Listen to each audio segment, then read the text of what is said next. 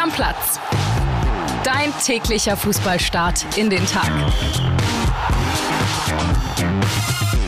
Moin, moin, liebe Stammis. Es ist wieder Zeit für eine neue Folge Stammplatz, eurem Lieblingsfußball-Podcast, der natürlich weiterhin täglich erscheint. Und Freunde, heute ist ein Festtag. Und ich sage euch auch, warum. Nein, die Bundesliga steht vor der Tür. Wir hatten ganz gute Nationalmannschaftsergebnisse.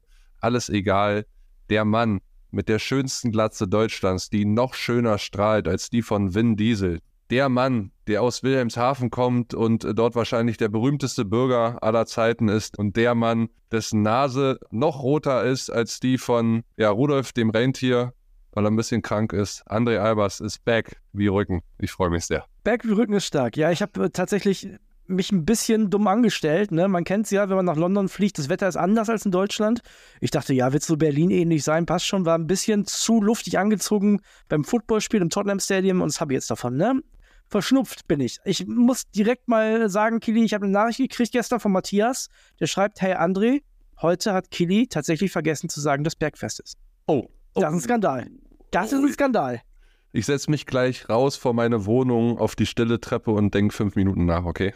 So, also das ist der Tag nach Bergfest für die Leute, die eine Orientierung brauchen, weil Kili ihnen den, die nicht gegeben hat.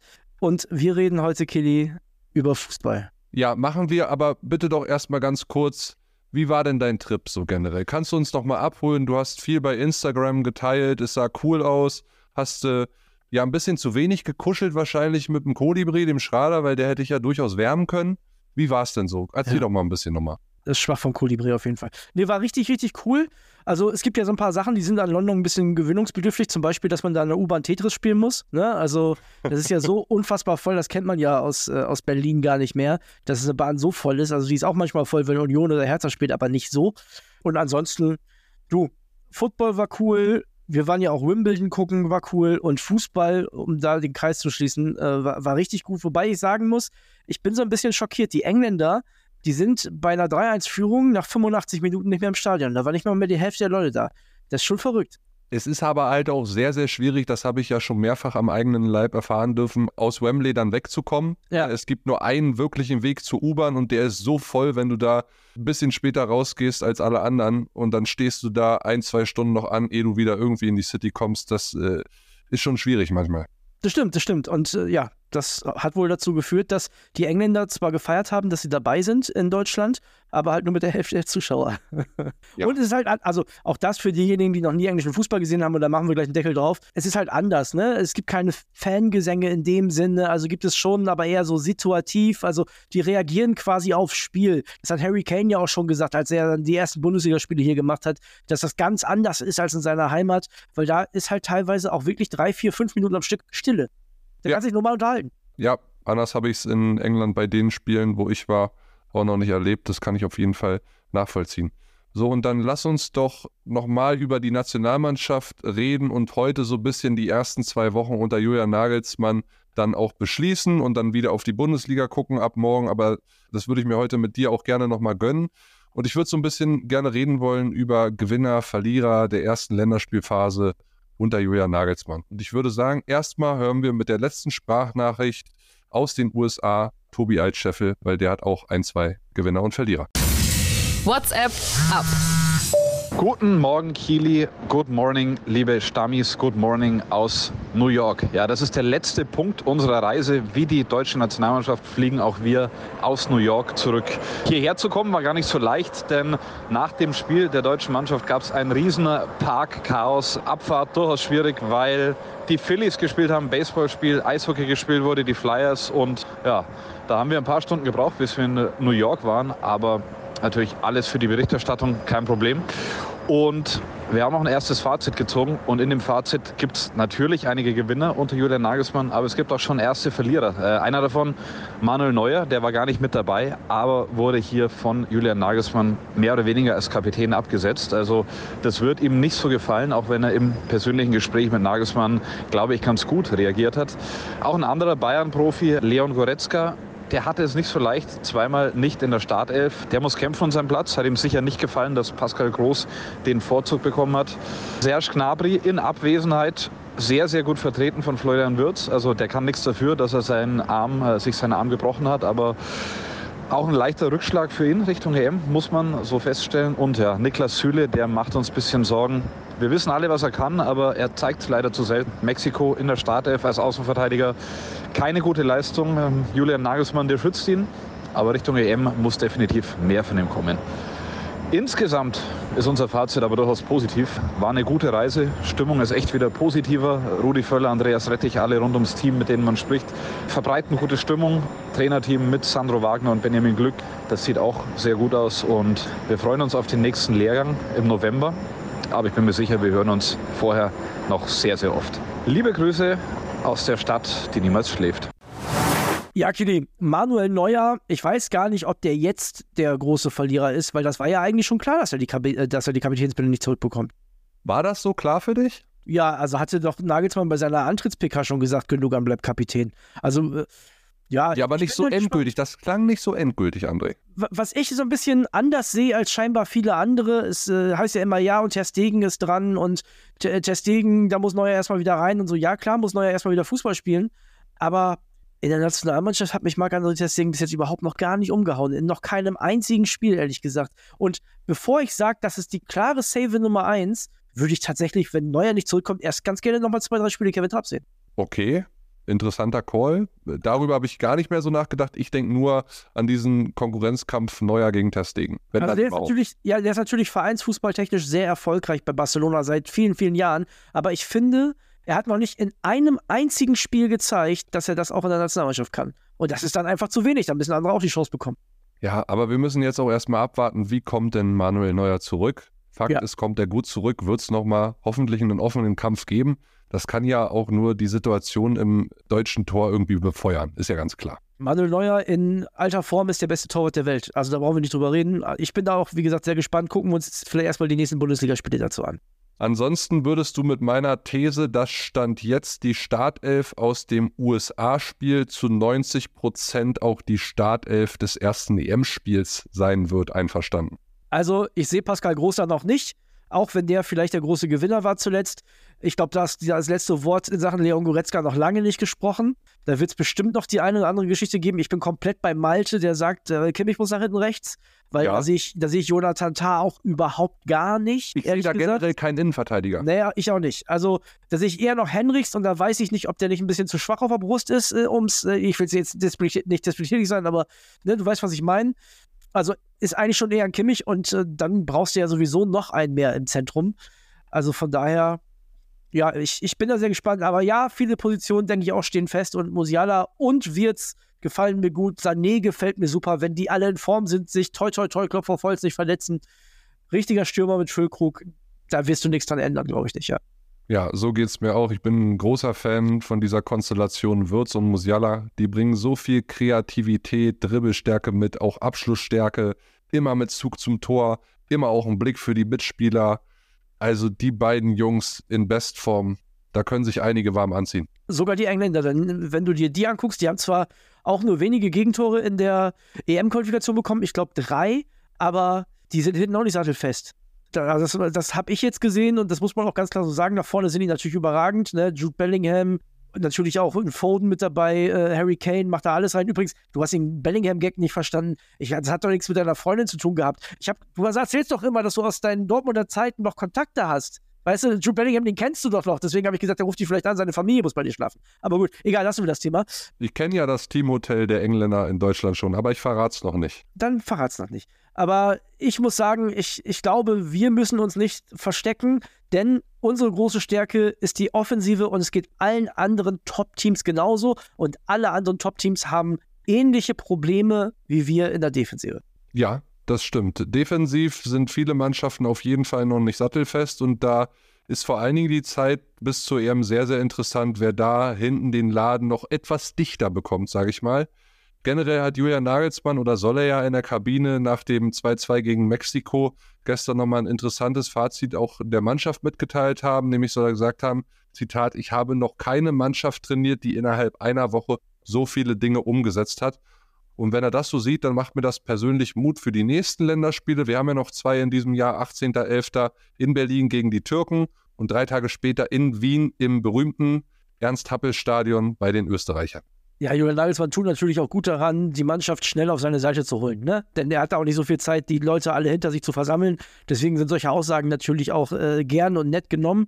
Aber ja, ich kann mir das vorstellen. Also ich meine, guck dir die Namen an. Wir brauchen nicht darüber reden, dass es eine ultra talentierte Truppe ist. Absolut. Und Team Spirit geht auch in die richtige Richtung. Er hat ja die kleinen Tische abgeschafft, das hat man so gehört.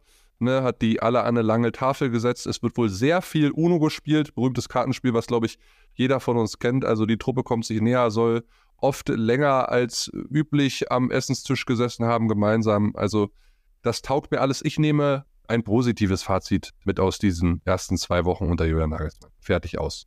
Meinst du, bei Schalke spielen die auch viel UNO jetzt wieder mittlerweile mit dem neuen Trainer? Weiß ich nicht. Du meinst den neuen Belgier-Trainer oder den neuen alten Trainer, den der neue Belgien-Trainer, nämlich Karel Geratz, äh, wieder rausgeholt hat, außer Überraschungskizze? Na, die scheinen ja eins zu sein, aber lass uns mal hören, wie Max Backhaus das erklärt. Mike Büskens ist back. Eine der ersten größeren Entscheidungen von Schalkes neuem Trainer Karel Gerrards ist, dass Mike Büskens während der Spiele zurück an die Seitenlinie darf. Unter Ex-Coach Thomas Reis durfte Büskens, der ja bei Schalke als Co-Trainer angestellt ist, die Spiele nur von der Tribüne aus beobachten. Offiziell war der Grund, dass äh, der Trubel auf der Ersatzbank für Reis während der Spiele zu groß war und er lieber alleine zum Team reden wollte.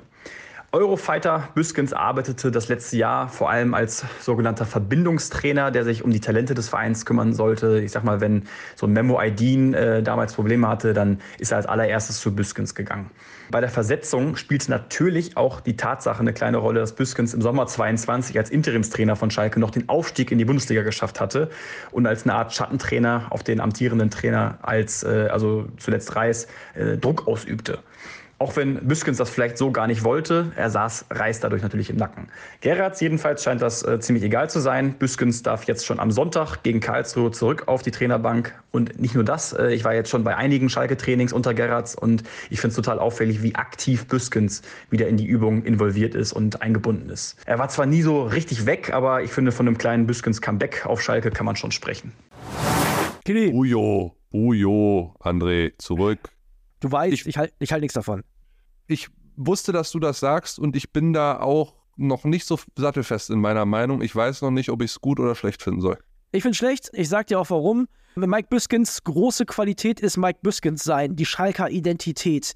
Und ich glaube, dass ein neuer Trainer sowieso schon ein bisschen die Haarspitzen motiviert ist und dass es dieser Mannschaft momentan an Motivation nicht mangeln sollte. Ich denke, der aktuelle Tabellenstand, das, was die bis jetzt gezeigt haben, sollte für jeden und für den weiteren Verlauf seiner Karriere Motivation genug sein. Der bräuchte eher vielleicht jemanden, der taktisch noch den einen oder anderen Hinweis gibt. Und ich habe so ein bisschen Angst, ich habe es ja schon gesagt, dass da die alten Zöpfe nicht abgeschnitten werden, dass der Trainer sich kein vernünftiges eigenes Bild macht. Dass, also Bujo hat ja mit Peter Hermann auch einen gehabt, der ihm quasi die Taktik ins Ohr geflüstert hat. Das, das, das weißt du besser als ich, da, da brauchen wir gar nicht drüber reden. Das heißt, der ist nicht der Taktikflüsterer von Karel Geratz. Kili, ah, nee, Nee, nee, ich hätte ich es gerne anders. Da hätte er lieber noch einen anderen neuen dazu holen sollen.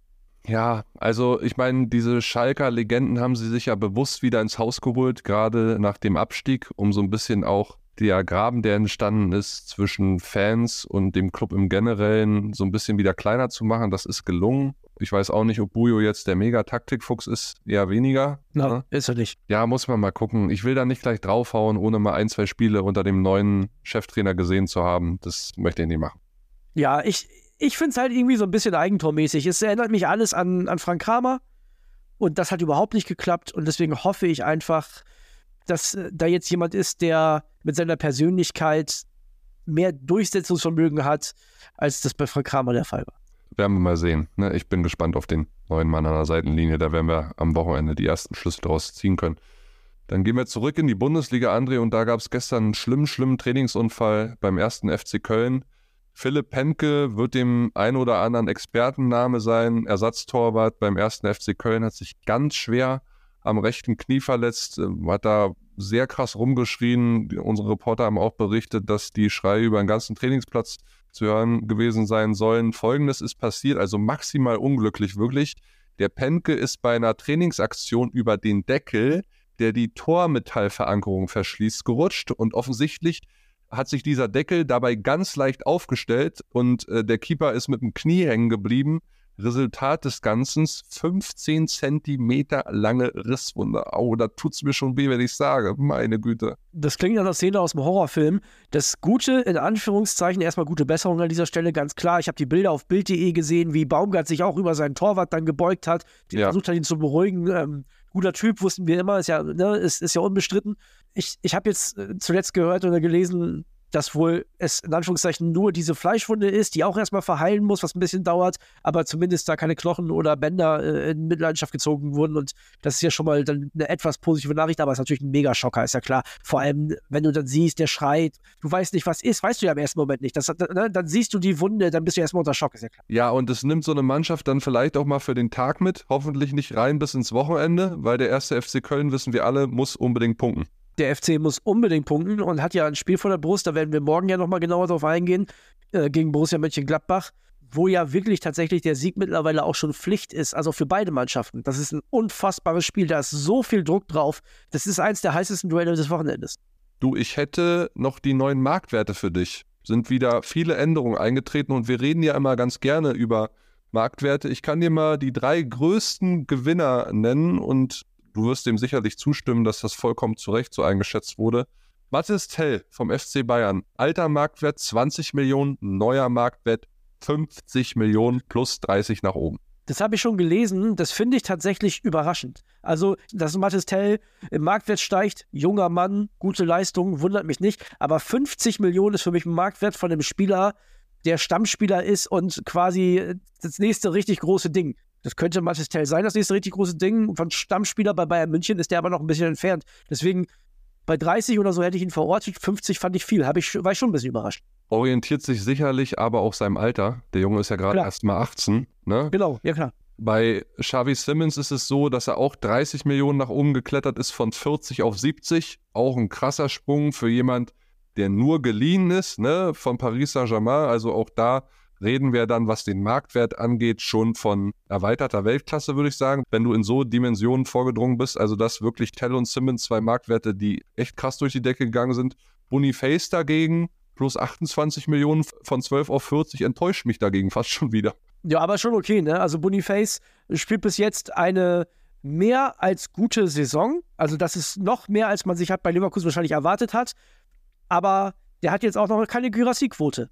Muss man auch ehrlicherweise sagen. Der hat mehr Torschüsse als Gyrassi, aber nicht mehr Tore. Das heißt, da gibt es noch Verbesserungspotenzial. Ich finde 28 Millionen nach oben ist schon ein ordentlicher Wert, ist schon gut. Übrigens ist auch Girassi, wenn du ihn ansprichst, auf 40 Millionen Euro hochgeklettert. Äh, 26 Millionen hat er sich quasi verbessert. Alter Marktwert war 14, neuer auch 40. Das geht für den VfB Stuttgart in eine gute Richtung. Für einen 27-Jährigen, Hut ab. Ja, und übrigens, was mich überrascht hat, Harry Kane auch nochmal einen Sprung gemacht. 20 Millionen nach oben auf 110.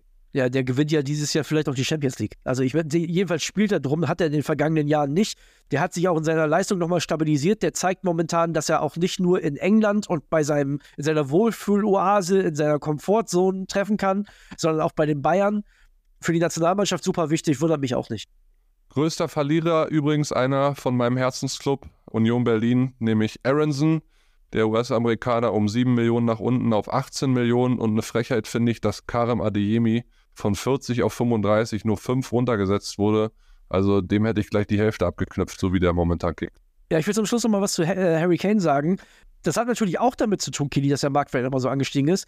Es ist nicht mehr nur eine fiktive Zahl, sondern die Summe wurde für den halt auch bezahlt. Weißt du? Also es, wurde für, es ist für den Geld geflossen, was in dieser Größenordnung war. Und deswegen ist ja klar, ich glaube, bei Felix Mescher zum Beispiel ist es ähnlich. Da ist der Marktwert auch deutlich angestiegen, obwohl er beim BVB ja noch keine super Leistung gezeigt hat. Aber für den wurde halt eine große Ablösesumme bezahlt. Deswegen gibt es der Markt scheinbar her und deswegen ist der Marktwert berechtigt. Ja, hast du absolut recht. Und dann beschließen wir diese Episode mit einer Nachricht vom FC Bayern München. Also erstmal hat Manuel Neuer grünes Licht bekommen für einen Einsatz gegen Mainz 05. Hui. Den werden wir also aller Voraussicht nach in dem Spiel am Samstagabend sehen. Ich bin Da sehr besprechen, gespannt. Also besprechen wir aber alles morgen in der Spieltagsvorschau, wie üblich dann an jedem Freitag. Und ansonsten, ja, der Kollege Masraoui war beim Rapport. Es wurde sich die Meinung gegeigt, aber nach Bildinfos gibt es noch keine finale Entscheidung, wie es mit ihm weitergeht. Da bleiben wir also dran. Gucken wir uns an. Alles klar. Morgen Spieltagsvorschau. Ich freue mich schon, Kili. Ich äh, gehe jetzt mal in die Eistonne. Ne? Oder besser in die heiße Wanne. Deckel drauf. Wärmebecken. Ja. Deckel drauf. Ciao, ciao. Stammplatz. Dein täglicher Fußballstart in den Tag.